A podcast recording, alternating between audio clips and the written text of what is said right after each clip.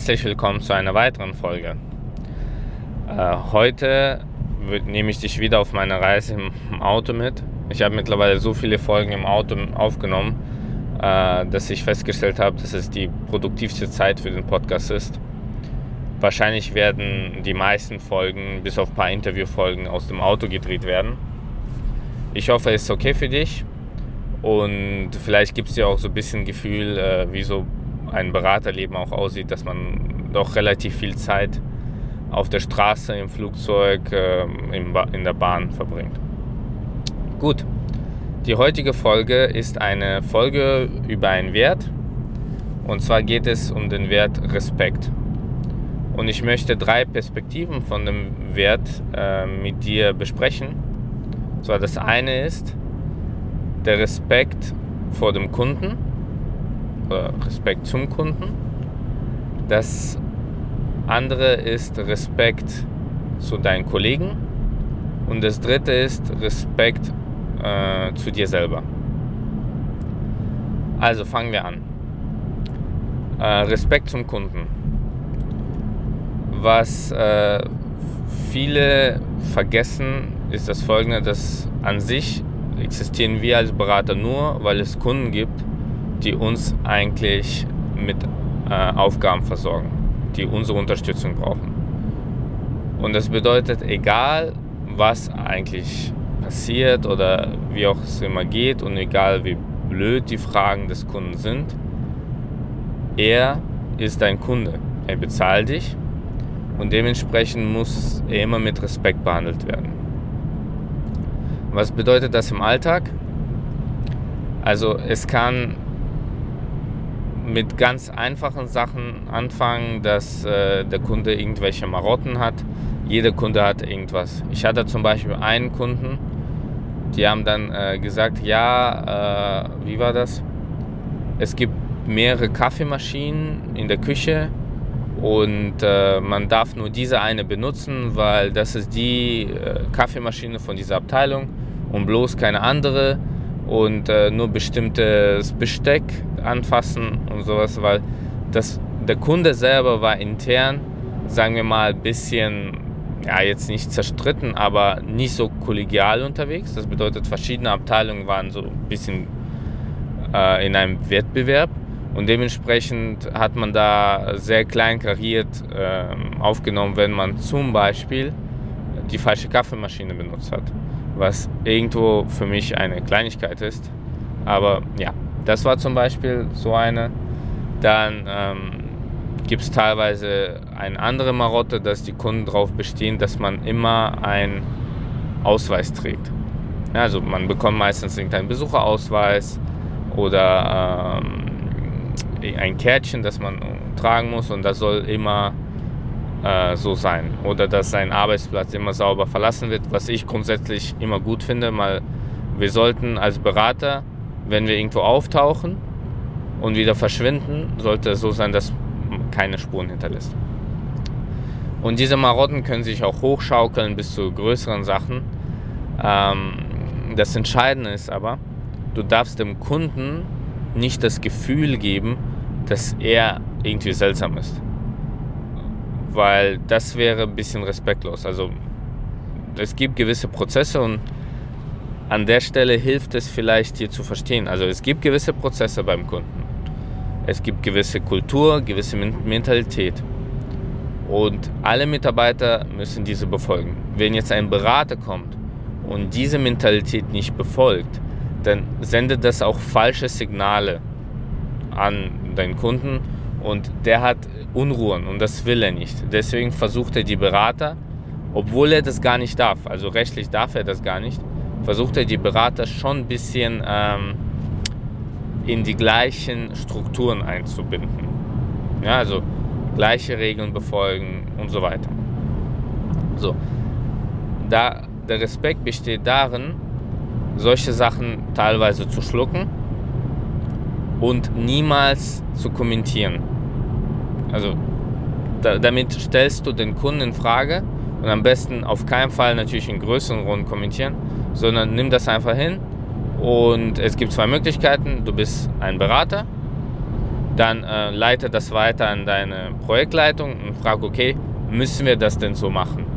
Müssen wir alle um 7.30 Uhr morgens beim Kunden auftauchen, weil alle anderen Kollegen um 7.30 Uhr da sind? Oder haben, was sind unsere Zeiten? Das ist die Aufgabe einer guten Projektleitung, das mit dem Kunden in kleinem Kreis, auf höherem Level äh, auszumerzen. Genauso gut gehört, also und die zweite Möglichkeit ist, du bist der Projektleiter oder ein gewisser Lead, dann ist es deine Aufgabe, das mit dem Kunden in einem geeigneten Rahmen zu klären. So. Ein anderer Aspekt von Respekt ist auch, dass äh, wenn der Kunde teilweise auf Sachen besteht, die gar nicht so vereinbart worden sind oder die über den Maß hinausgehen, das, was du eigentlich machen sollst. Es kann alles sein, dass die sagen, okay, äh, geh bitte zu einem Meeting, das äh, nicht halbe Stunde, sondern sagen wir vier, fünf, sechs Stunden geht und das ist gar nicht deine Aufgabe oder du hast nicht mal die Zeit dafür, weil du hast eigentlich andere Aufgaben. Dann hat es auch was mit Respekt zu tun, den Kunden nicht einfach mal stehen zu lassen und sagen, hm, nee, mache ich nicht äh, oder du kannst mir das nicht befehlen, sondern auch wenn es seltsam klingt, der Kunde bleibt der Kunde. Der Kunde wird nicht dein Freund, wird nicht deine Familie, wird nicht deine Verwandtschaft, was auch immer. Es ist der Kunde, er zahlt dafür. Dementsprechend muss er auch ein gutes Gefühl dabei haben. Gleichzeitig darfst du nicht alles hinnehmen und es gibt leider gibt es solche Berichtswege, dass du das an deine Projektleitung, an dein Management weitergibst und die sollen das klären. Weil dafür ist deine Projektleitung und Management da. Die sollen dir ermöglichen, in Ruhe zu arbeiten. Es ist nicht deine Aufgabe, sich mit dem Kunden auseinanderzusetzen in Themen, von denen du nicht genau den Hintergrund kennst. Also die vertragliche Gestaltung oder gibt es vielleicht irgendwo andere, also ein Projekt, ein SAP-Projekt vor allem, sind meistens groß. Also wir sprechen über 10, 15, 20, 30, 100, 200, 300 Berater. Und äh, du kannst nur deine Situation, dein Umfeld überblicken. Und da kann sein, dass in dem Stock, wo du arbeitest, äh, alles Friede, Freude, Eierkuchen ist und ein Stockwerk drüber gerade der Kunde am Eskalieren ist, weil da die Deadlines gerissen werden. Du bekommst das gar nicht mit. Dein Management aber schon. Dementsprechend was ist die Zusammenfassung? Immer vor dem Kunden sich respektvoll verhalten. Das bedeutet, auch wenn er, egal was er macht, immer erstmal keine scharfe Kante geben, nicht frech werden, auch wenn die teilweise Botschaften verkünden, wo du denkst, das ist aber bescheuert. Kommentier das nicht, schmunzel nicht, lächel nicht drüber. Ja, also versuche das so cool zu nehmen und sagen, okay, interessant, äh, ich muss das abklären. Das ist so deine beste Ausrede und mit der arbeitest du auch. Es ist hart, ich weiß es, ich schaffe es selber nicht mal immer. Auch ab und ich äh, muss manche Sachen ab und zu kommentieren, weil es einfach gut tut. Im Nachhinein bereue ich es aber. Also es ist besser, wirklich das so hinzunehmen. So, jetzt zweite Perspektive, Respekt zu deinen Kollegen in deine Laufbahn und das ist eigentlich beratungsunabhängig, also unabhängig von der Beratung, sondern äh, in allen Branchen wirst du Kollegen haben. Und wir sind alle Menschen. Jeder Mitarbeiter und jeder Kollege ist in etwas gut und etwas schlecht. In der Beratung wird das so ein bisschen verschärft, weil man ungern zugibt, in was man schlecht ist. Weil man Angst hat, dass man vielleicht aus dem Projekt fliegt oder weil äh, man vielleicht ist man seit zehn Jahren Berater, hat aber aus den innerhalb des Moduls oder des Bereichs, das er gemacht hat, nur 80 Prozent immer gemacht.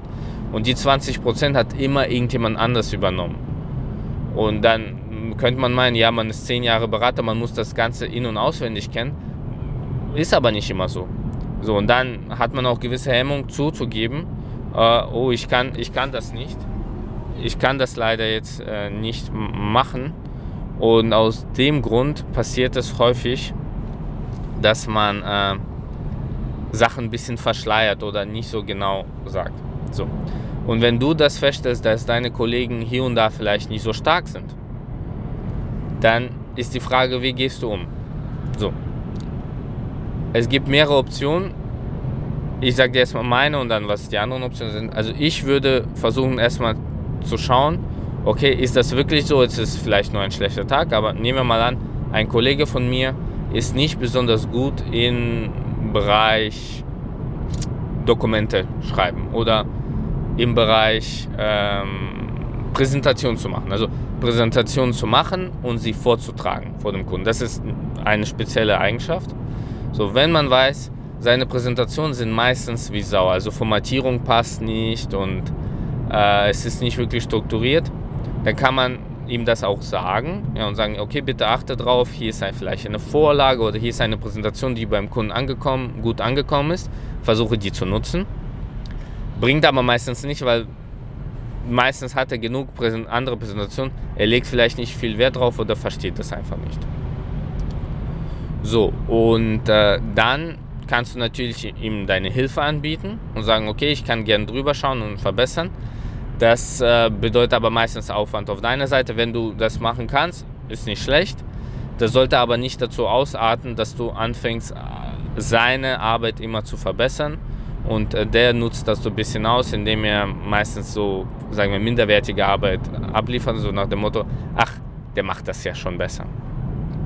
So, ansonsten musst du das Thema mit ihm vielleicht höflich in ähm, Vier-Augen-Gespräch, also nicht in größere Gruppe besprechen und sagen, pass mal auf, ähm, keine Ahnung, Thomas, pass mal auf, Thomas, die Präsentationen, die du ablieferst, sind nicht okay. Wir haben jetzt ein paar Mal versucht, die besser zu machen, aber die bleiben wirklich minderwertig.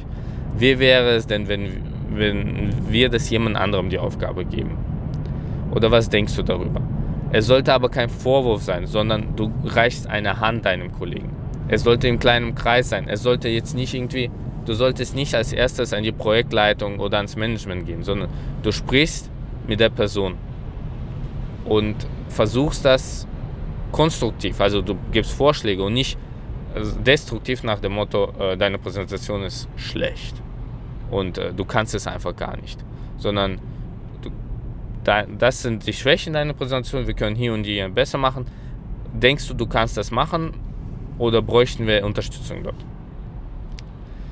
So, wenn das äh, dann immer noch nicht klappt, dann hast du mit ihm ja angesprochen und äh, dann kannst du von mir aus, wenn du denkst, der, äh, es gibt einen gewissen Schaden, also der Kunde wäre unzufrieden, dann kannst du gerne die Projektleitung antreten.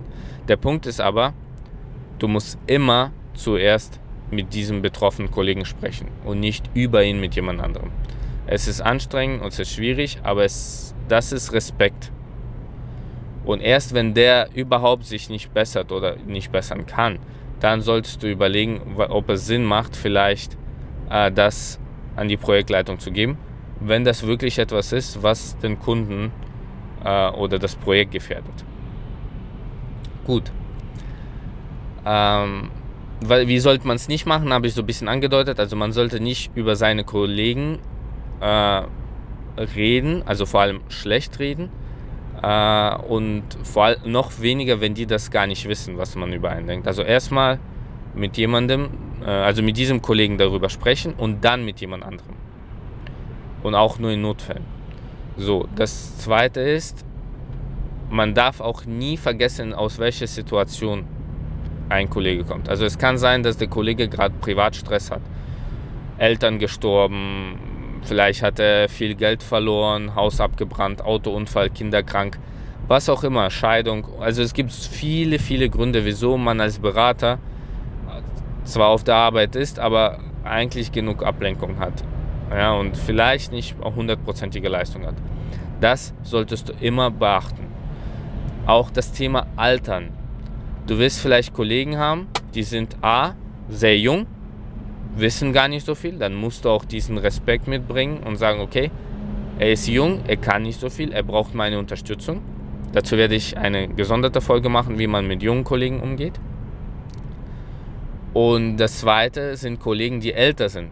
Vielleicht nicht mehr die schnellsten, vielleicht äh, sind es auch Quereinsteiger, die kommen aus einem anderen Bereich und ähm, müssen sich erstmal einarbeiten.